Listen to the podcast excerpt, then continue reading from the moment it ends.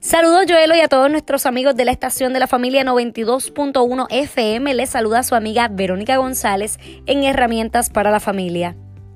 En estos últimos días hemos visto la pérdida de grandes a nivel internacional y a nivel local y la que ha estremecido al mundo ha sido la partida inesperada del ex baloncelista de la NBA, Kobe Bryant.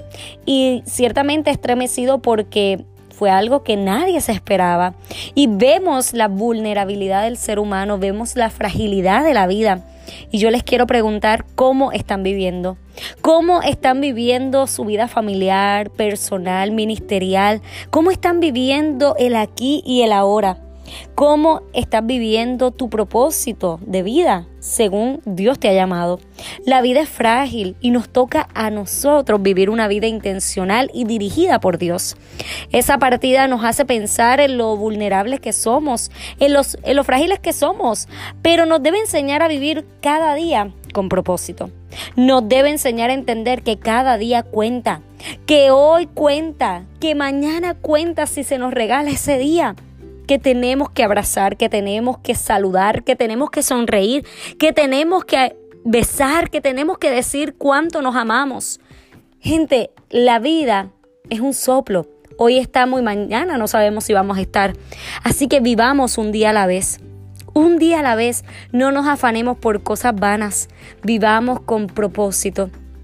Vivamos con intención.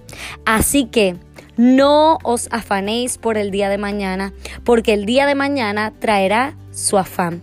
Basta cada día su propio mal. Mateo 6:34. Comencemos a vivir un día a la vez, dejemos un legado y vivamos en familia con amor, con entrega. Abracemos, besemos, estemos, seamos de los que estamos, de los que acompañamos, de los que bendecimos, porque hoy estamos, mañana no sabemos, pero cada día cuenta y mientras Dios nos dé vida, tenemos la oportunidad para vivir su propósito. Gracias por estar ahí. Si te quieres conectar conmigo a través de las redes sociales, lo puedes hacer a través de Verónica González, educadora y conferencista en Facebook y Verónica González, conferencista en Instagram. Recuerda suscribirte a mi canal de YouTube, Blog Siembra la Buena Semilla, Blog con. Gracias por estar ahí. Un abrazo y bendiciones.